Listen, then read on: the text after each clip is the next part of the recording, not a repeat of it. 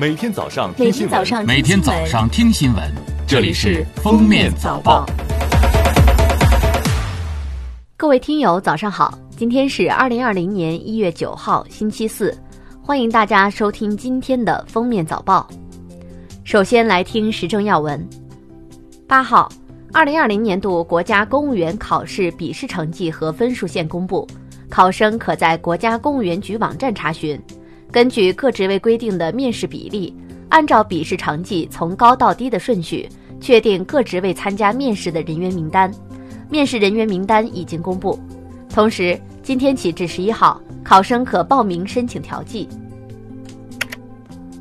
全国人民代表大会原内务司法委员会副主任委员、陕西省委原书记赵正永涉嫌受贿一案，由国家监察委员会调查终结，移送检察机关审查起诉。日前，最高人民检察院依法以涉嫌受贿罪对赵正永作出逮捕决定。该案正在进一步办理中。八号，工信部发布关于侵害用户权益行为的 App 通报，将第二批发现存在问题且未完成整改的十五款 App 向社会通报，其中包括瑞幸咖啡、天涯社区、风行视频、一点资讯、拉钩招聘等。工信部要求一月十七号前完成整改。农业农村部副部长于康震八号说。随着扶持政策落实，生猪生产保持良好势头。二零一九年十二月份，生猪出栏比十一月份增长百分之十四点一，与八月至十一月生猪出栏持续下降的情况不同。十二月份集贸市场猪肉零售交易量环比增长百分之十一点七，供应增速高于消费需求增速。一些养猪场户前期压栏的肥猪开始集中出栏上市，加上商业储备、政府储备。和进口增加的猪肉会陆续投放，预计春节期间猪肉供需总体平稳。天津市武清区人民法院八号对被告单位权健自然医学科技发展有限公司及被告人束玉辉等十二人组织领导传销活动一案依法公开宣判，认定被告单位权健公司及被告人束玉辉等十二人均构成组织领导传销活动罪。依法判处被告单位权健公司罚金人民币一亿元，判处被告人束玉辉有期徒刑九年，并处罚金人民币五千万元。对其他十一名被告人分别判处三年至六年不等的有期徒刑，并处罚金。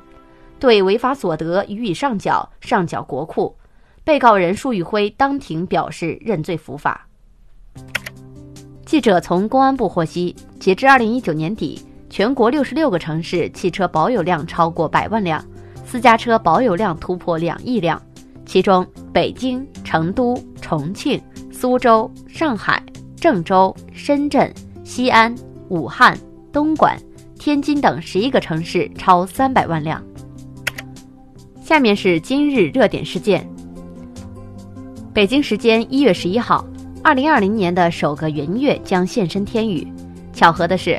一次半影月食也在悄然发生，我国全境几乎都可以看到其全过程。天文预报显示，这次的半影月食开始于北京时间十一日一时六分，结束于五时十四分，全部过程历时四个多小时。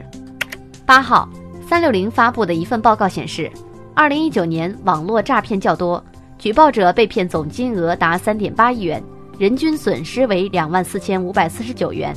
较二零一八年人均损失略有增长，诈骗套路很多，其中不考试直接拿证、加微信躺着赚钱、招聘快手、抖音点赞员、你的信用额度不够需刷流水等话术诈骗套路上榜。近日，西安市第六十六中学发生一起刑事案件，致一名女教师死亡，犯罪嫌疑人李某某系该校在校学生，作案后潜逃。一月八号凌晨，警方将犯罪嫌疑人李某某抓获。目前案件正在进一步侦查中。